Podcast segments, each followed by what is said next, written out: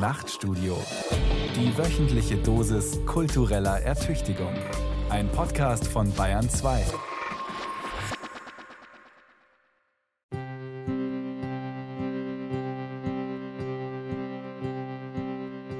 Woran denken Sie bei einer Zitrone? Sauer. Italien. Saftig. Reinbeißen. Putzen. Frisch gepresst. Sonne. Strand. Finden Sie Zitronen gut? Na klar, ich mag Zitronen. Was kommt Ihnen bei dem Wort Miethai in den Kopf? Ausbeuter. Teure Mieten. Blutrünstig. Gefahr. Rücksichtslos. Raubtier. Sind Sie für mehr Miethaie? Und woran denken Sie bei Flüchtlingswelle? Klimakrise. Leistungsträger. Linksgrün versifft. Seenotretter. Islamkritiker. Großkonzern. Ehe für alle. Alternative Fakten. Steuerlast. Was ich heute sage, morgen schon vergessen. Nichts, was in Erinnerung bleibt. Her mit euren Lügen, her mit eurem Nein. Lügt Donald Trump, wenn er von Fake News spricht? Lügt Angela Merkel, wenn sie etwas alternativlos nennt? Betreibt wer Flüchtlingswelle sagt schon Manipulation? Oder erst wer Lügenpresse sagt? Lügt die Presse, wenn sie Seenotretter schreibt? Lügt die Presse, wenn sie Klimawandel schreibt? Wo fängt Lüge an? Wo Manipulation? Wo hört Überzeugungskraft auf? Manipulieren wir nicht alle ein bisschen, sobald wir sprechen? Aber wer lässt sich schon manipulieren? Also ich nicht. Lassen Sie sich von Politikern manipulieren? Würden Sie sich von einer Radiosendung manipulieren lassen? Würden Sie es merken? Ich habe Algorithmen, die alles erklären, Multiplikatoren, um alles zu vermehren. Ein Funken im System, the war inside. Her mit euren Lügen, her mit eurem Nein. Worauf achten Sie, wenn Politiker, Aktivisten und Experten etwas sagen? Her mit euren Lügen, Auf den Anzug, das Kleid, die Krawatte, die Frisur? Sicher achten Sie auf das, was die Politiker, Aktivisten und Experten sagen. Und mit welcher Mimik? In welchem Ton? Aber wie oft achten Sie darauf, mit welchen Worten Sie es sagen? Framing und die Macht der Sprache. Wie stark leiten Begriffe unser Denken und Handeln? Von Hardy Funk. Dabei ist das vielleicht viel wichtiger, wie Politiker, Aktivisten und Experten etwas sagen. Welche Begriffe, welche Sprachbilder Sie nutzen, welche Assoziationen Sie wecken. Das jedenfalls behauptet die Theorie des Framing. Die Theorie des Framing besagt, dass es entscheidend ist, wie etwas gesagt wird. Genauer, wie etwas geframed wird. Also welche Assoziationen die Wörter wecken. Das, soweit die Theorie, ist entscheidender als das, was gesagt wird. Es macht einen Unterschied, ob Politiker sagen, Wir müssen endlich gegen diese mafiösen Schlepperbanden mit aller Härte vorgehen. Oder aber, dass private Seenotretterinnen und Seenotretter nicht weiter kriminalisiert werden. ob Sie sagen, Das ist sozialer Kahlschlag zulasten der Ärmsten der Gesellschaft. oder Der Europäische Gerichtshof hat klargemacht, dass es keine Freizügigkeit für Sozialschmarotzer gibt. ob Sie sagen, Wir haben ganz, ganz dringenden Handlungsbedarf, um die Klimakrise noch in den Griff zu kriegen. oder dass Klimawandel und nicht Klimaverschlechterung auch in Bayern in Zukunft erhalten bleiben. Seit zwei, drei Jahren schon geistert der Begriff Framing durch unsere Debatten. Framing soll erklären, weshalb Donald Trump an die Macht kommen konnte, warum die AfD so schnell aufgestiegen ist, warum der Klimawandel uns so lange kalt ließ und die Klimakrise uns nun wachrüttelt, warum die Ehe für alle so plötzlich beschlossen wurde, warum sich niemand mehr traut, Steuern zu erhöhen. warum Arbeitnehmer so oft den kürzeren ziehen. Aber stimmt das denn? Kann es wirklich sein, dass einzelne Begriffe eine solche Macht besitzen? Dass sie bestimmen, was wir denken, was wir machen? Und wohin sich unsere Gesellschaft entwickelt? Wie weit trägt die Theorie des Framing? Kann sie tatsächlich den Erfolg der AfD erklären? Ist es wirklich entscheidend für unsere Zukunft, dass wir ab sofort von der Klimakatastrophe sprechen und nicht mehr vom Klimawandel? Und warum werden diese Fragen gerade jetzt so wichtig? Wir alle blicken auf die Welt durch unterschiedliche Brillen oder aus einer bestimmten Perspektive und das ist zunächst mal ein Bezugsrahmen oder ein Frame. wir müssen uns irgendwie die Welt erklären. Wir finden Situationen vor, die wir erstmal nicht verstehen und müssen da irgendeinen Bezugsrahmen anlegen, um irgendwie das in den Griff zu bekommen. Beispiel, wenn Fukushima passiert, aktiviert es bei uns als Schlüsselreiz automatisch äh, Tschernobyl. Und so können wir irgendwie das Ganze einordnen für uns. So erklärt Bertram Schäufele, worum es bei Framing im Kern geht.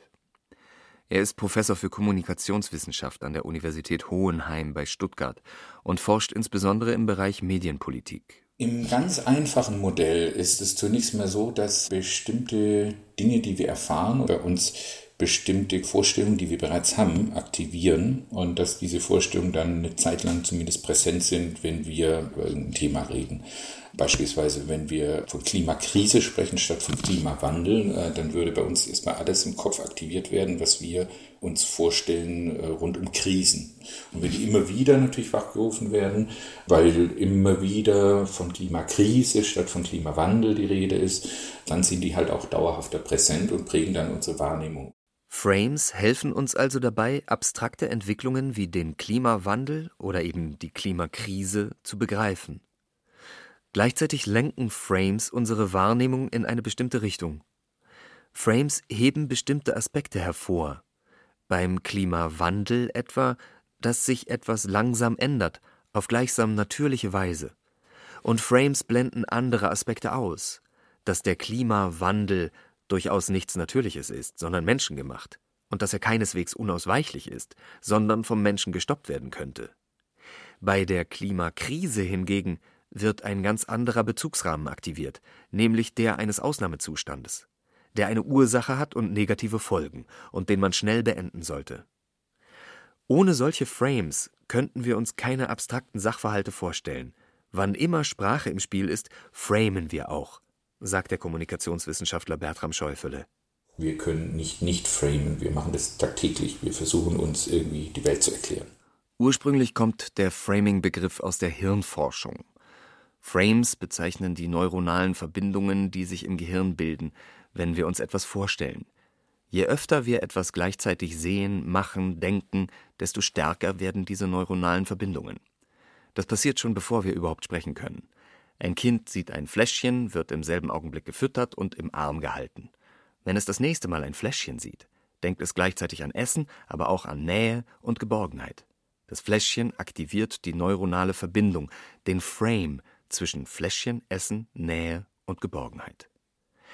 Genauso ist es später bei abstrakteren Konzepten. Der Frame der Krise etwa dürfte bei den meisten Menschen Gedanken an Störung, Konflikt oder Gefahr wecken weil diese Konzepte immer wieder zusammen gedacht, gefühlt oder erlebt wurden und sich die neuronalen Verbindungen zwischen ihnen so immer weiter verstärkt haben.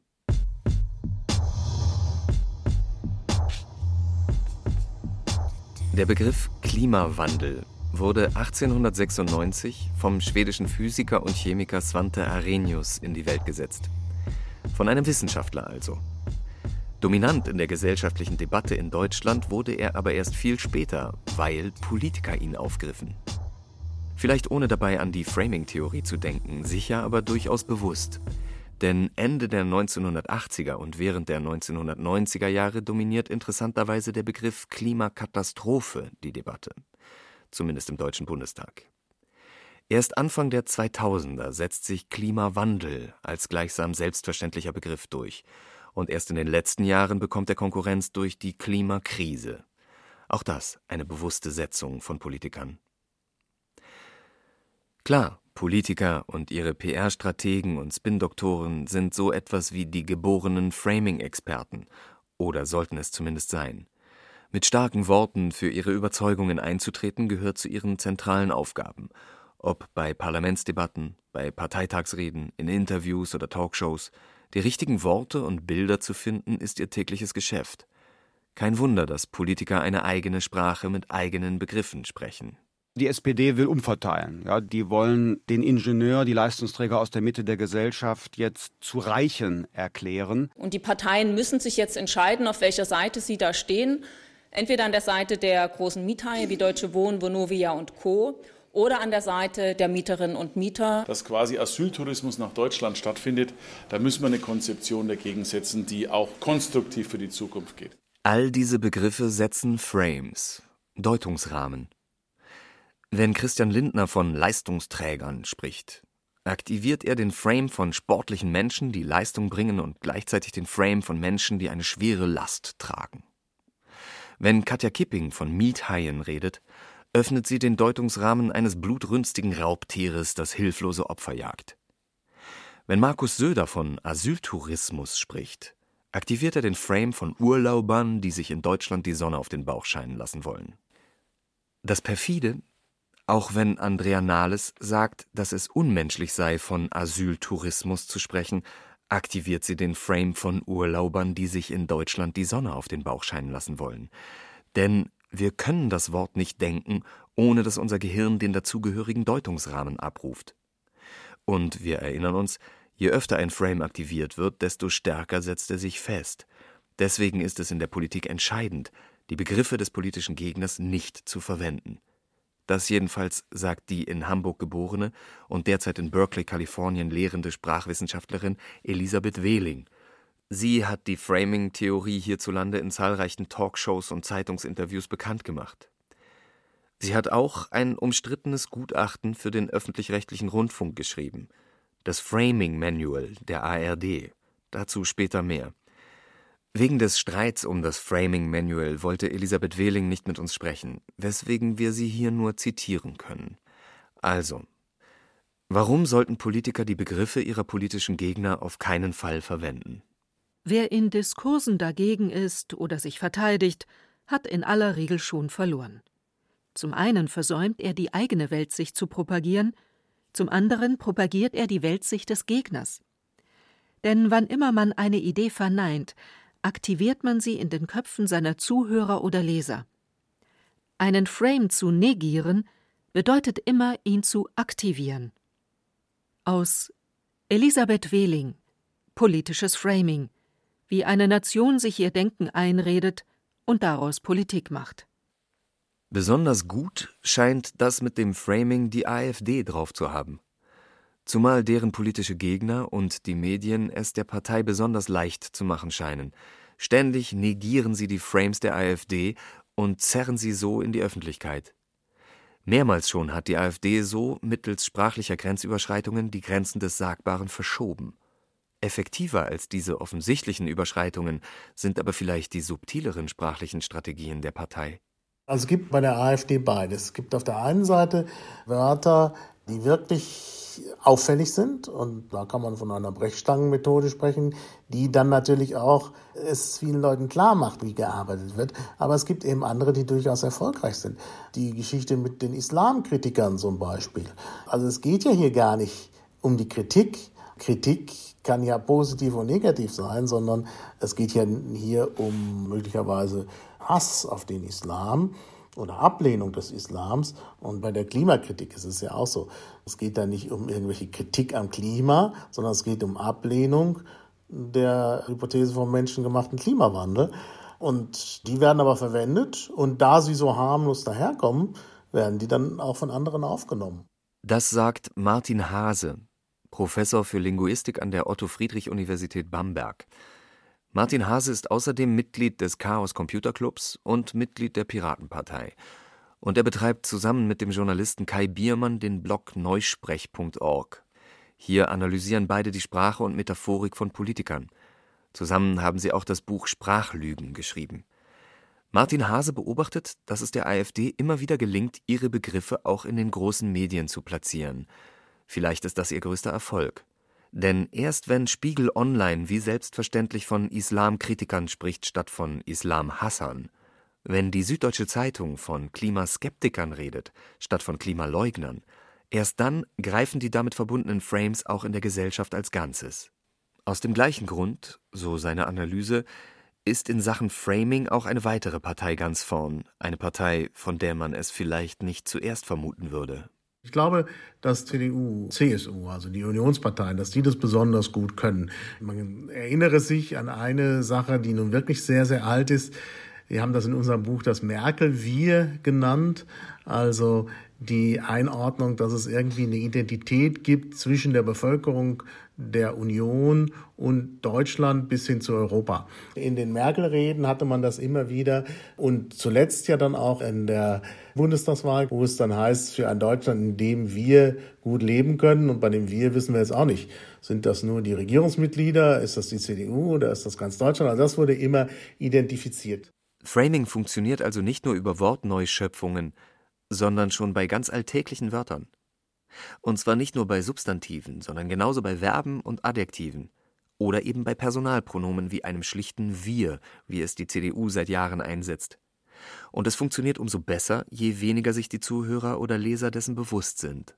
Die CDU ist, glaube ich, deshalb so erfolgreich beim Framing, weil das sehr unauffällig ist.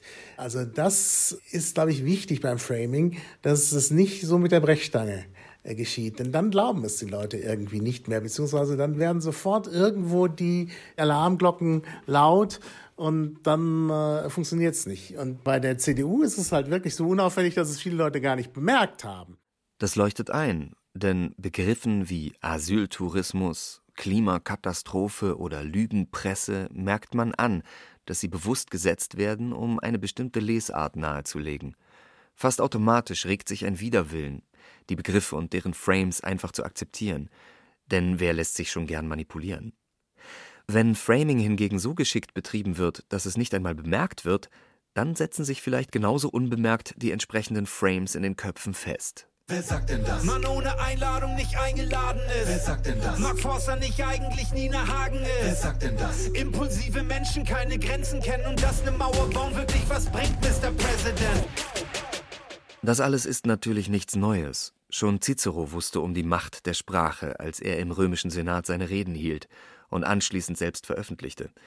Zugestanden, er wusste noch nichts von neuronalen Verbindungen oder von Frames, aber Cicero wusste sehr wohl, dass das Wie des Gesagten mindestens so wichtig ist wie das Was. Nichts nämlich ist in der Beredsamkeit wichtiger, als dass der Zuhörer dem Redner geneigt sei und selbst so erschüttert werde, dass er sich mehr durch einen Drang des Gemütes und durch Leidenschaft als durch Urteil und Überlegung leiten lasse. Noch früher, knapp 300 Jahre vor Cicero, beschrieb Aristoteles die Rhetorik als Kunst der Überzeugung. Zwar maß er dem Argument die größte Bedeutung zu, aber auch Aristoteles wusste schon, wie wichtig es ist, die Zuhörer mit starken Metaphern emotional mitzureißen. Framing ist also in gewisser Weise nur ein neues Wort, eine exaktere Erklärung für eine sehr alte Erkenntnis, dass eigentlich nie die reinen Fakten entscheidend sind, sondern immer auch die sprachliche Ausformulierung dieser Fakten.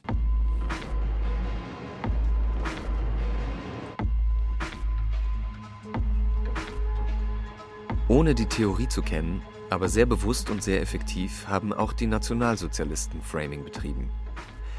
Und ebenfalls ohne Kenntnis der Framing-Theorie hat der in Dresden lebende Romanist Viktor Klemperer das Framing der Nazis beschrieben. Seine Untersuchung der Lingua Tertii Imperii, der Sprache des Dritten Reiches, ist eine beeindruckende Analyse der Deutungsrahmen, die Hitler, Goebbels und Konsorten mit ihren Wörtern setzen wollten.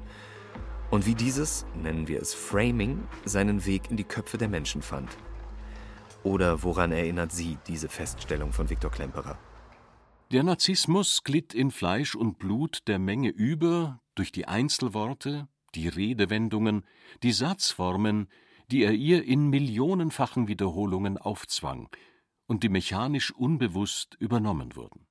Auch hier haben natürlich viele andere Dinge eine Rolle gespielt. Es soll nicht der Eindruck entstehen, die Millionen Anhänger Hitlers seien lediglich durch die Sprache, durch geschicktes Framing zum Nationalsozialismus verführt worden. Das wäre fatal. Trotzdem zeigt Viktor Klemperer, wie die Nationalsozialisten Sprache eingesetzt haben, um ihre Deutung der Welt unter die Menschen zu bringen. Immer wieder betont er, dass es nicht einzelne Reden, Artikel oder Wochenschauen waren, die die Nazi-Ideologie so tief in den Köpfen so vieler Menschen verankert haben, sondern die ständige Wiederholung der immer gleichen Begriffe, Verben und Adjektive. Und er betont auch, dass die Propaganda der Nazis umso besser funktioniert hat, je unbewusster sie geblieben ist. Sprache dichtet und denkt nicht nur für mich, sie lenkt auch mein Gefühl, sie steuert mein ganzes seelisches Wesen, je selbstverständlicher, je unbewusster ich mich ihr überlasse. Worte können sein wie winzige Arsendosen. Sie werden unbemerkt verschluckt, sie scheinen keine Wirkung zu tun, und nach einiger Zeit ist die Giftwirkung doch da. Wenn einer lange genug für heldisch und tugendhaft fanatisch sagt, glaubt er schließlich wirklich, ein Fanatiker sei ein tugendhafter Held, und ohne Fanatismus könne man kein Held sein. Die Framing-Theorie mag recht neu sein, in der Praxis hat es Framing schon immer gegeben. Und das ist ja nur logisch, wenn wir nicht nicht framen können. Wenn Sprechen auch immer bedeutet, zu framen, bewusst oder unbewusst, dann gibt es Framing schon, solange es Sprache gibt. Das Phänomen ist älter als die Theorie.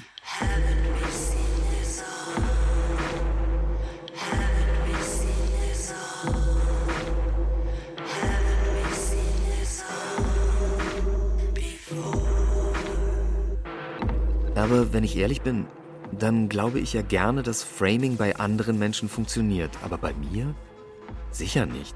Ich als politisch wacher Mensch lasse mich ja wohl kaum durch Framing beeinflussen, sei es noch so geschickt. Genau das behauptet aber die Sprachwissenschaftlerin Elisabeth Wehling. Sie geht sogar noch weiter. Tatsächlich sind Menschen mit umfassenden politischen Kenntnissen anfälliger als diejenigen unter uns, die wenig über Politik nachdenken und wenig über die Details politischer Angelegenheiten informiert sind. Ist das Gehirn gewohnt, regelmäßig politische Fakten und Sachverhalte interpretierend einzuordnen und dabei, je nach Informationsquelle und Zusammenhang, unterschiedliche Frames zu nutzen, geht es ihm entsprechend einfacher von der Hand, wahlweise im einen oder anderen Frame zu denken. Dass jemand gedanklich flexibler ist, der oder die das politische Geschehen intensiv verfolgt, leuchtet mir ein. Aber heißt das automatisch, dass diejenigen sich leichter von verschiedenen Framings beeinflussen lassen? Oder müssten sie diese im Gegenteil nicht viel besser durchschauen? Warum beobachte ich an mir selbst, dass meine Grundüberzeugungen seit meiner Jugend mehr oder weniger stabil geblieben sind? Es gibt natürlich Voranstellungen. Leute sind ideologisch, ich habe so ein bisschen Problem mit links-rechts immer, aber ich glaube, dass es so heute nicht mehr so einfach besteht. Aber nehmen wir es mal so, es gibt Linke und es gibt Rechte, politisch gesehen. Ne? Und dann gibt es Leute, die vielleicht eine eigene Erfahrung haben. Das heißt, es gibt diverse Trittvariablen, die da eine Rolle spielen, ob das politische Einstellungen sind, ob das die Prägung des Elternhauses ist, ob das persönliche Erfahrungen sind, die das alles abschwächen oder verstärken können. Sagt Framing-Forscher Bertram Schäufele aus Stuttgart. Unser Gehirn kann sich also durchaus gegen bestimmte Framings sperren, wenn diese Framings unseren Einstellungen, Prägungen und Erfahrungen widersprechen – und wie schaut es aus mit einer Sache, die seit mindestens 300 Jahren, seit der Zeit der Aufklärung, der ganze Stolz der Menschen ist? Wie schaut es aus mit unserer Vernunft? Was ist mit der Sprache, die Fakten und Kausalitäten sprechen? Die Sprachwissenschaftlerin Elisabeth Wehling hat eine ernüchternde Antwort. Denken ist, entgegen landläufigen Meinungen und Mythen, nicht faktenbezogen und rational im klassischen Sinne. Wir treffen nie Entscheidungen, indem wir rein sachlich und objektiv Fakten gegeneinander abwägen. Nie. Das gilt auch für die Politik. Frames, nicht Fakten bedingen unser Entscheidungsverhalten. Nicht genug also, dass im Zeitalter von Fake News und Alternative Facts der Wahrheitsgehalt von Fakten stark unter Beschuss gerät, Fakten selbst sollen auch keine große Rolle bei den Entscheidungen spielen, die Menschen treffen? Spricht die Framing-Theorie uns damit nicht jede Rationalität ab? Wer völlig ohne Fakten nur irgendwelche Behauptungen aufstellt oder versucht, eine bestimmte, sagen wir mal, ideologische Brille anzulegen und da keine Faktenbelege hat oder, oder das wirklich fern von Wissenschaft oder irgendwelchen objektiven Fakten ist, wird, glaube ich, auch keinen Erfolg haben. Bertram Schäufele rettet hier die Fakten vor einer kompletten Beliebigkeit des Framings. Allerdings kann man gerade in der letzten Zeit genau das ja beobachten, dass für einen Teil der Menschen schlichte Behauptungen entscheidender sind als Fakten. Stichwort gefühlte Wahrheit. Nur fragt sich andererseits, ob das allein auf geschicktes Framing zurückzuführen ist oder ob hier nicht doch Emotionen, Ängste und handfeste rassistische Einstellungen die größere Rolle spielen. Halten wir fest, es geht offenbar auch ohne Fakten. Oder fehlt den Fakten einfach zu oft das richtige Framing? Das jedenfalls behauptet Elisabeth Wehling. Fakten ohne Frames sind bedeutungslos. Daher ist auch die Vorstellung absurd, Frames einfach komplett vermeiden und rein faktenorientiert kommunizieren zu können. Dass es eine hundertprozentige Objektivität nicht gibt, ist natürlich schon länger bekannt. Aber muss deshalb das andere Extrem stimmen? Hat die Vernunft komplett ausgedient? Vielleicht ist ja an beidem etwas dran. Fakten ohne Frames entfalten keine große Überzeugungskraft und Frames ohne Fakten ebenfalls nicht, außer bei denjenigen, die eh schon der gleichen Meinung sind. Und selbst bei Fakten mit gutem Framing spielen sicher weitere Variablen mit rein, die Erfahrungen, Wertvorstellungen und Lebensrealitäten der Menschen etwa.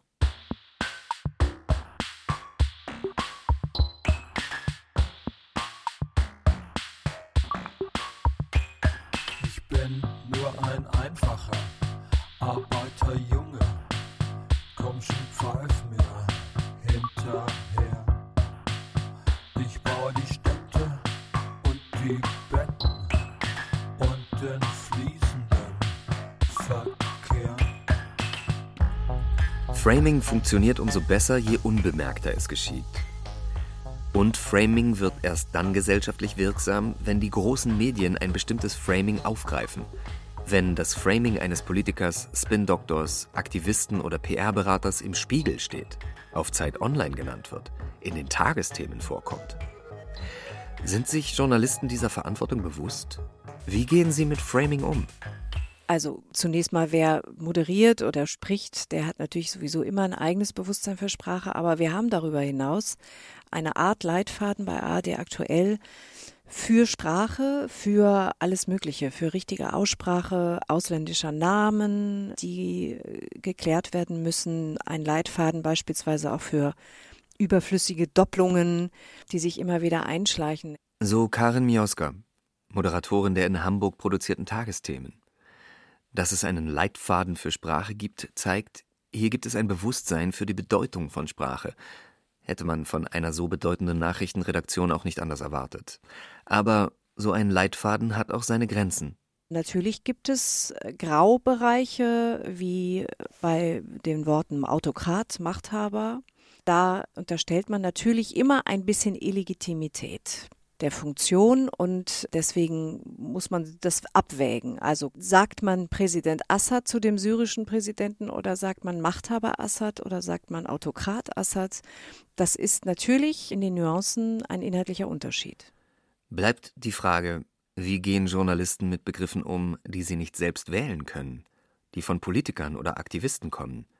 Was machen die Tagesthemen, wenn Seehofer ein Ankerzentrum eröffnet? Wenn Schäuble den Euro-Rettungsschirm vorstellt? Mit Begriffen, die Politiker einführen, sind wir grundsätzlich sensibel. Ankerzentrum ist ein Beispiel für, das ist ja eigentlich eine Abkürzung aber natürlich ist das Wort Anker drin, das so ein bisschen wie Hafen klingt. Und das haben wir immer erklärt, also regelmäßig. Erinnere ich mich, als der eingeführt wurde, halte ich für nicht so problematisch. Euro-Rettungsschirm ist ein ganz gutes Beispiel dafür, wie schwer es ist, gegen äh, euphemistische Begriffe anzugehen. Ne? Das suggeriert ja, wir retten euch, und das ist ein sehr positiv besetzter Begriff. Und gleichzeitig ist er natürlich sehr anschaulich. Und weil dieses ganze Prozedere, was dahinter steht, so hochkomplex ist und so schwer zu erklären, ist es Journalisten fast unmöglich, dafür andere Begriffe ständig zu benutzen oder es ständig zu erläutern. Je geschickter Politiker etwas framen, desto schwieriger machen sie es Journalisten also, dieses Framing zu vermeiden oder zu erklären. Angesichts dessen fragt man sich eigentlich, warum es so lange gedauert hat, bis auch deutsche Politiker angefangen haben, ihren Gesetzen simple positive Namen zu geben. In den USA kennt man Gesetze wie den Affordable Care Act, das erschwingliche Pflegegesetz, schon länger. In Deutschland hat es bis 2018 gedauert. Jetzt haben wir das Gute Kita-Gesetz, das Starke Familiengesetz und das Geordnete Rückkehrgesetz. Wie damit umgehen, Frau Mioska? Das sind ja auch Begriffe, von denen Sie sich wünschen, dass sie sich so in den Sprachgebrauch einfleischen, dass die Leute nur noch denken, oh wow, das ist ja dieses tolle, gute Gittergesetz oder geordnete Rückkehrgesetz. Das muss man nicht benutzen. Und wenn ich das benutzt habe, habe ich immer einen Beisatz gehabt oder einen Halbsatz, der gesagt hat, naja, oft ist es so, wenn es so schön klingt, ist es meistens viel komplizierter, als man denkt, um es so häufig wie möglich zu entlarven. Selbst Wenn Politiker einen mehr oder weniger zwingen wollen, ihre Begriffe und damit ihre Framings zu verwenden, gibt es also noch andere Wege. Denn es reicht ja leider nicht, von der sogenannten Flüchtlingswelle zu sprechen oder die Flüchtlingswelle in Anführungszeichen zu schreiben, denn auch dann aktiviert unser Gehirn den Frame einer Naturkatastrophe. Das scheint auch Donald Trump bewusst oder intuitiv zu wissen. Er baut darauf, dass seine Worte verbreitet werden, egal von wem.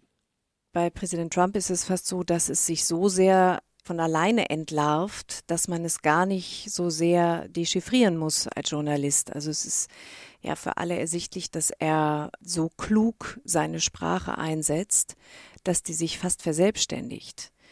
Also das ist wirklich interessant zu sehen, wie sehr Donald Trump sein eigenes Marketingbüro ist von Anfang an, was im Grunde nur aus seinen zwei Fingern besteht, um zu twittern. Klar, Trump erreicht allein mit seinem persönlichen Twitter-Account Millionen Menschen. 65,6 Millionen im Oktober 2019, um genau zu sein. Aber es sind die Medien, die seine Frames auch unter diejenigen Menschen bringen, die ihm nicht auf Twitter folgen. Trump spricht eine extrem einfache Sprache, die fast nur aus great, stupid, bad und amazing zu bestehen scheint. Es ist allerdings zu vermuten, dass Trump auch komplexere Wörter beherrscht und sich mit Absicht auf dem Sprachniveau eines Viertklässlers bewegt, weil er so tatsächlich seine Wählerschaft erreicht. Und auch wenn Journalisten sich über Trumps Aussagen empören oder sich darüber lustig machen, verbreiten sie dabei seine Framings und damit seine Weltsicht.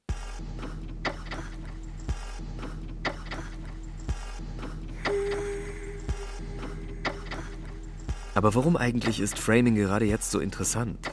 Warum werden gerade jetzt Sprachwissenschaftlerinnen in Talkshows eingeladen? Führen Zeitungen gerade jetzt Interviews mit Framing-Forschern? Klar, der Sieg von Trump, der Erfolg der AfD verlangen nach Erklärungen.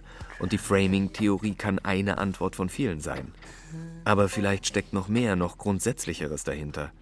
Vielleicht hat es mit einer Verunsicherung zu tun, mit dem Gefühl, dass die alten Begriffe und Deutungsrahmen nicht mehr passen und dass wir erst noch eine neue Sprache finden müssen, die unsere Zeit zutreffend beschreibt. Eine solche Verunsicherung jedenfalls erkennt Cornelia Koppetsch, Soziologin an der Uni Darmstadt. Eine Verunsicherung, die mit einem Transformationsprozess zusammenhängt, der schon sehr lange in Gang ist, den wir aber noch immer nicht ganz begriffen haben, wie sie im Oktober 2019 in der Zeitschrift Merkur schreibt. Möglicherweise befinden wir uns derzeit in einer Situation der nachhinkenden Neuorientierung. Die in den 1970er Jahren beginnende und sich mit dem Fall der Mauer seit 30 Jahren beschleunigt vollziehende Öffnung von Märkten, Grenzen und Identitäten hat westliche Gesellschaften aus ihren bisherigen Strukturen herausgelöst, wodurch die kulturellen Koordinaten der Industriemoderne endgültig zerbrochen sind. Nicht nur haben die Blöcke von West und Ost aufgehört, die zentralen geopolitischen Orientierungsmarken zu sein, auch die bis vor kurzem scheinbar noch so gut eingespielte parteipolitische Opposition zwischen Konservativen und Sozialdemokraten, wie auch die alten Dualismen von rechts und links, liberal und illiberal, national und international, greifen heute immer weniger. Schließlich haben sich in den kulturellen Tiefenstrukturen die bislang fixen Orientierungspunkte, etwa die traditionellen Dichotomien von Natur und Gesellschaft, Markt und Kultur, Weiblichkeit und Männlichkeit, Öffentlichkeit und Privatheit, verwischt. Vielleicht sind wir gerade erst dabei, neue Frames zu finden, die diese Entwicklungen beschreiben. Deutungsrahmen wie die vom Klassenkampf oder der Arbeiterklasse haben ausgedient oder müssen zumindest mit neuem Inhalt gefüllt werden. Neue Deutungsrahmen wie der des Prekariats sind an ihre Stelle getreten. Andere wie Heimat erleben eine Renaissance. Und vielleicht beschreibt der schreckliche Begriff Work-Life-Balance die Lebensrealität vieler Menschen am Ende doch besser, als es Schicht und Feierabend tun. Und vielleicht tut das ein Begriff wie Genderwahn eben auch für einige, genau wie Gleichstellung für andere, denn, so Cornelia Koppetsch, die Allianzen und Gegensätze heute sind andere als vor 30 Jahren. Ein aus den Wirtschaftseliten und kosmopolitischen Mittel- und Oberschichten zusammengesetztes globales Oben steht einem transnationalen Unten, bestehend aus unterprivilegierten Migrantengruppen und deklassierten autochthonen Bevölkerungsgruppen gegenüber. Und auch durch die Mitte gehen Risse. Stadt und Land, mobil kosmopolitische und immobil konservative Gruppen driften zunehmend auseinander. Vielleicht ist es deshalb so wichtig, dass wir wieder darüber sprechen, wie Sprache funktioniert und was sie bewirken kann. Auch weil zwar der Begriff Framing neu sein mag, die Erkenntnis aber, dass Sprache unser Denken und Handeln beeinflusst, so alt ist wie Sprache selbst.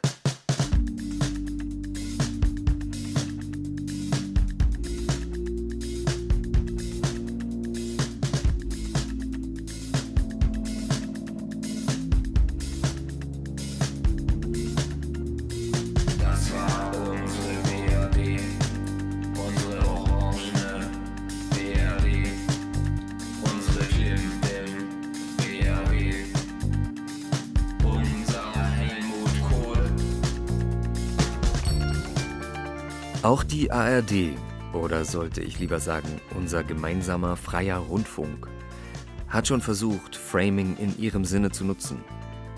Die für sie tätigen Journalisten sollen nicht nur täglich das Framing von Politikern, Aktivisten und PR-Menschen durchschauen helfen, sie sollen im Idealfall auch selbst positive Frames nutzen, wenn sie über die eigene Arbeit sprechen. So der Gedanke, als die ARD 2017 ein Gutachten in Auftrag gibt. Das berühmte und ein klein wenig berüchtigte Framing Manual der ARD. Geschrieben hat es Elisabeth Wehling. Genau, die Sprachwissenschaftlerin, die wir hier schon mehrmals zitiert haben. Im Framing Manual schreibt sie gleich am Anfang, Wenn Sie Ihre Mitbürger dazu bringen wollen, den Mehrwert der ARD zu begreifen und sich hinter die Idee eines gemeinsamen freien Rundfunks ARD zu stellen, dann muss Ihre Kommunikation immer in Form von moralischen Argumenten stattfinden. Das bedeutet, dass die Worte, Slogans und Narrative, die Sie verwenden, ein primäres Ziel haben müssen. Das Ziel, bei der Diskussion von Fakten rund um die ARD und Themen wie Beitragszahlungen oder Strukturreform immer zunächst ihre moralische Perspektive sprachlich offenzulegen.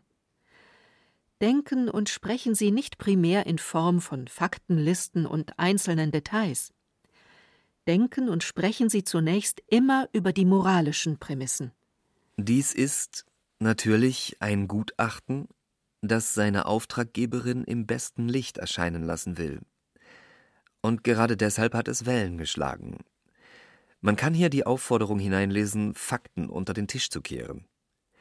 Verlage und deren Zeitungen, Konkurrenten der ARD um Klicks im Netz und damit um Werbeeinnahmen, haben der ARD Manipulationsabsichten unterstellt. Rechte Politiker und Blogs haben sich in ihrem Vorwurf bestätigt gesehen, die ARD betreibe Meinungsmache. Ich selbst bin befangen, weshalb ich Kommunikationswissenschaftler Bertram Schäufele gefragt habe, wie er das Framing Manual einschätzt. Ich finde das deswegen eine legitime Strategie, weil alle Verbände, alle Unternehmen, alle Parteien, auch das komplette Spektrum hindurch, das ja genauso machen. Ja? Also zunächst mal, warum sollte die ARD weniger sich Gedanken über das Marketing machen? Oder wie man sich aufstellt, wie das Selbstverständnis ist. Was man natürlich sagen kann, klar, die ARD hat einen klaren Auftrag, also die Grenzen dessen, was sie quasi variabel halten kann, sind vielleicht jetzt ein bisschen überschaubarer als beispielsweise bei RTL oder das One Media oder das Sat1 äh, Pro 7. Aber zunächst mal ist es nicht illegitim. Ich glaube, dass da verschiedene Dinge äh, vermischt worden sind in der ganzen Diskussion und sich das Ganze dann etwas komisch entfaltet hat, muss man so zu sagen. Also nochmal, alle betreiben Framing. Bertram Schäufele findet also nicht das Framing Manual problematisch, sondern wie Zeitungen und Blogs darüber berichtet haben. Seriöse Medien, aber eben Konkurrenten, haben genauso wie rechte Blogs unter den Tisch gekehrt, dass die ARD das Framing Manual nicht als Handlungsanweisung für ihre Mitarbeiter gedacht hatte, es hat lediglich als Diskussionsgrundlage gedient, bei Workshops zum Umgang mit Sprache. Zwar finden sich auch Begriffe wie Kommerzrundfunk und medienkapitalistische Heuschrecken in dem 89-seitigen Manual, doch sind diese Begriffe weder in den allgemeinen Sprachgebrauch übergegangen, noch in den der ARD-Mitarbeitenden.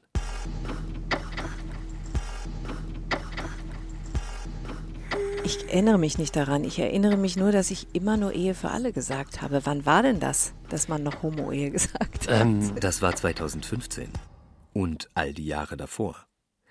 Dass sich Karin Mioska von den Tagesthemen an die Zeit davor gar nicht erinnern kann, spricht für den Erfolg des Begriffs Ehe für alle und für den Erfolg der dazugehörigen Kampagne.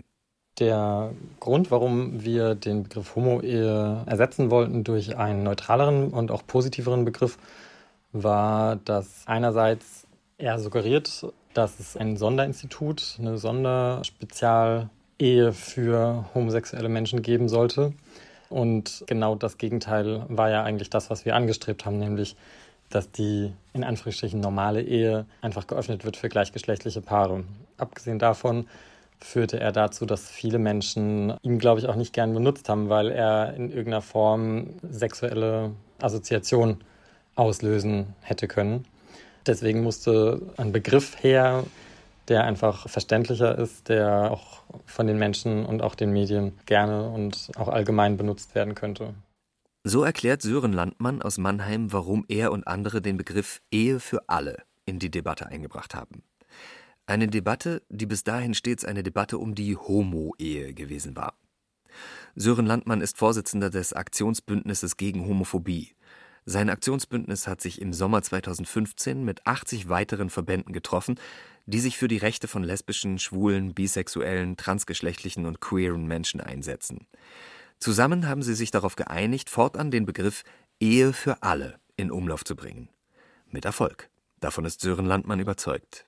Es wäre, glaube ich, anmaßend zu sagen, dass das allein jetzt auf unser Konto geht. Und dennoch wage ich zu behaupten, dass das abgestimmte Vorgehen innerhalb der Community, dass wir erstmalig wirklich in einem ganz breiten Bündnis über Vereinsgrenzen hinweg alle diesen Begriff verwendet haben und das ganz gezielt in sowohl Social Media Marketing verwendet haben, als auch in unserer Medienarbeit. Das hat mit Sicherheit dazu beigetragen, dass der Begriff einerseits sehr präsent war und andererseits viele in der Politik, die natürlich auch eine enge Anbindung, zumindest mal in gewissen politischen Spektren, auch an die queere Community haben, sich dem Sprachgebrauch der Community natürlich auch in einer gewissen Weise angepasst haben. Und so ging das dann Schritt für Schritt und hat dazu geführt, dass es dann irgendwann wirklich sogar konservative Medien, konservative Politiker, Gleichstellungsgegner sogar auch diesen Begriff verwenden mussten, weil er einfach in aller Munde war. Der alte Begriff Homo-Ehe hatte stets einen Frame aktiviert, bei dem es um Homosexuelle geht, um eine Ehe speziell für Homosexuelle. Ehe für alle hingegen aktiviert einen Frame, bei dem die existierende Ehe für alle geöffnet werden soll. Diesen zwei unterschiedlichen Frames misst Sören Landmann größte Bedeutung zu. Viele Menschen haben nie ein Problem damit gehabt, dass andere, also Menschen des gleichen Geschlechts heiraten können wollten aber haben das nicht als ihr Thema für sich verstanden. Also das war sozusagen Kampf einer kleinen diskriminierten Gruppe, aber es ist jetzt nicht, dass das mit der eigenen Ehe in Verbindung gebracht wurde. Das Thema Ehe für alle, also dass es wirklich auch die Gesamtbevölkerung umfasst und dass die Ehe an sich allen zur Verfügung stehen sollte und alle Sachen, alle Werte, die damit verbunden sind, das ermöglicht eben der Begriff Ehe für alle. Diese Perspektivübernahme, sich damit identifizieren können, wenn ich als heterosexuelles Paar geheiratet habe, warum soll das dann irgendwie mein Nachbar, mein Kind, mein Lehrer nicht können? Das sollte eben dadurch ausgedrückt werden. Und es hat unserer Erfahrung nach auch funktioniert. Am 30. Juni 2017, nur zwei Jahre nach dem Beginn der Kampagne für die Ehe für alle, beschließt der Bundestag das Gesetz zur Einführung des Rechts auf Eheschließung für Personen gleichen Geschlechts. Und Schwule und Lesben sind Menschen mit gleicher Würde und Rechten wie Heterosexuelle. Daraus folgt, das Eheverbot der Gleichgeschlechtlichkeit muss fallen. Die Ehe für alle muss kommen, denn an, alles andere als Gleichberechtigung ist Diskriminierung. Die Ehe für alle ein Beispiel für gelungenes Framing? Natürlich haben auch politische Mehrheitsverhältnisse zur entscheidenden Abstimmung im Sommer 2017 geführt. Aber das Framing könnte durchaus ein Schritt in Richtung Öffnung der Ehe für gleichgeschlechtliche Paare gewesen sein. Auch weil das Framing der Ehe für alle offenbar an Werte und Erfahrungen anknüpfte, die die Mehrheit der Menschen und Abgeordneten bereits teilten. Zeichen dafür und gleichzeitig entscheidender Moment der Kampagne war der Zeitpunkt, an dem der Begriff in den allgemeinen Sprachgebrauch überging, auch für Tagesthemenmoderatorin Karin Mioska. Erstmal ist es gut von Aktivisten gelauncht, das verstehe ich, dass man da immer so ein bisschen äh, sensibel mit umgehen muss und gleichzeitig ist es natürlich ein viel neutralerer Begriff als Homo-Ehe. Und es hat sich irgendwann so sehr in den Sprachgebrauch reingeschlichen, dass Sie jetzt an meiner Reaktion sehen, dass ich das gar nicht mehr wusste, wann wir überhaupt darin einen Wechsel vorgenommen haben.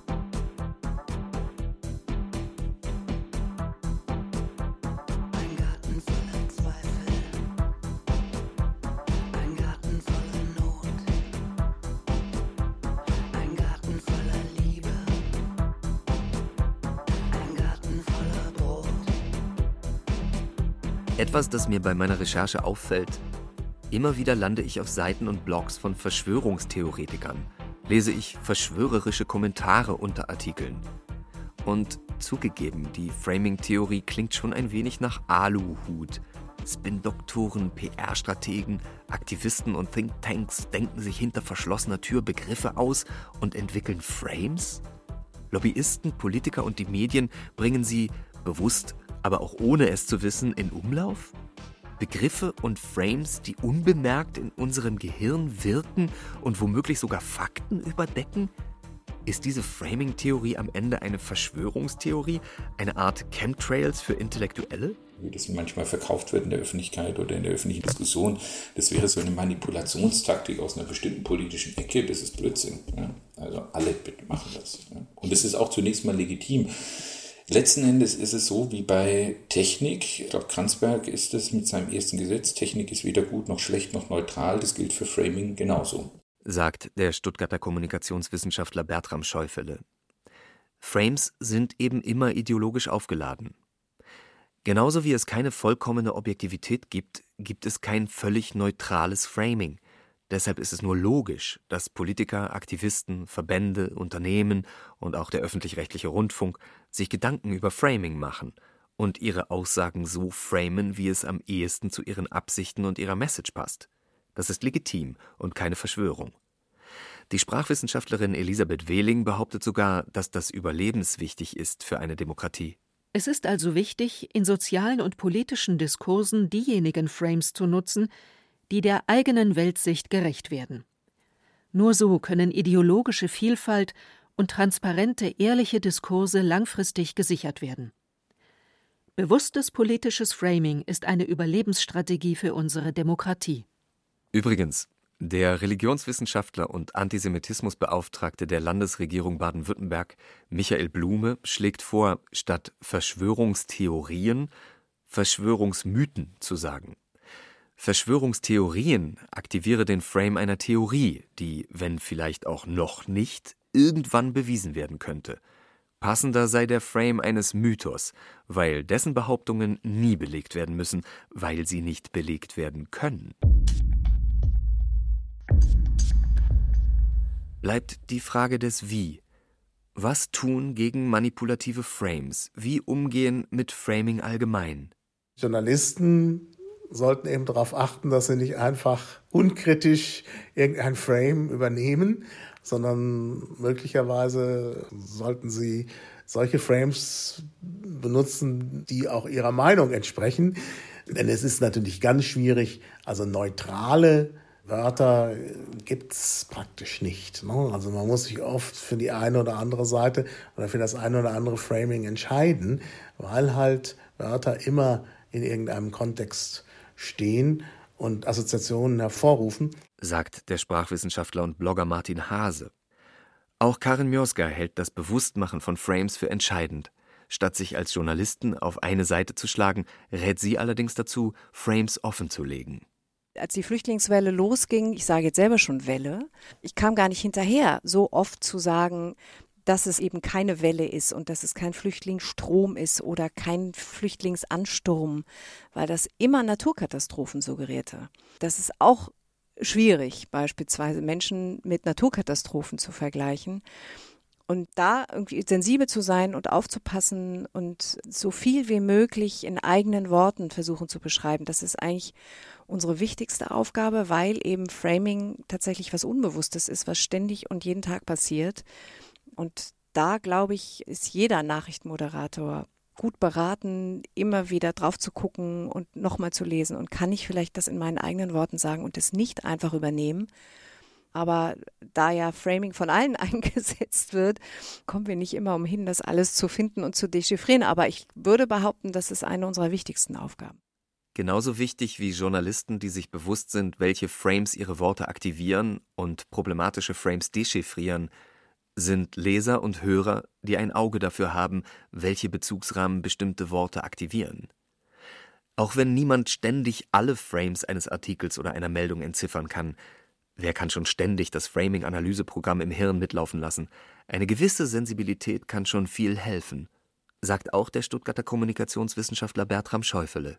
Ich glaube, sensibel zu sein für Sprache, sensibel zu sein für Gedankenbilder, denen man begegnet. Sensibel heißt nicht unbedingt quasi Gras wachsen zu hören, wo eine Betonwüste ist, ja, aber einfach sensibel mit diesen Dingen umgehen. Ich glaube, wenn man wach ist, sensibel ist und auch sich Wissen aneignet, dann merkt man auch, was äh, an Dingen da passiert. Ja. Ihr, die ihr euch unverzagt mit der Verachtung plagt, gejagt an jedem Tag von euren Traumata, die ihr jede Hilfe braucht unter Spießbürgern Spießruten lauft, von der Herde angestiert, mit ihren Fratzen konfrontiert, die ihr nicht mehr weiter wisst und jede Zuneigung vermisst, die ihr vor dem Abriss steht. Ihr habt meine Solidarität. Framing und die Macht der Sprache. Wie stark leiten Begriffe unser Denken und Handeln? Von Hardy Funk. Es sprachen Bijan Samani, Sabine Gietzelt, Gudrun Skopin und Martin Vogt. Ton und Technik Susanne Harasim. Regie Ulrich Bassange. Redaktion Thomas Kretschmer. Eine Produktion des Bayerischen Rundfunks 2019. Wenn ihr nicht mehr weiter wisst und jede Zuneigung vermisst, wenn ihr vor dem Abriss steht, ihr habt meine Solidarität.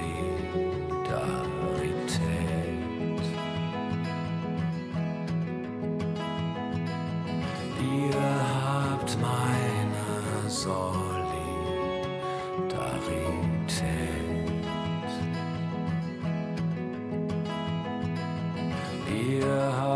Meine Solidarität.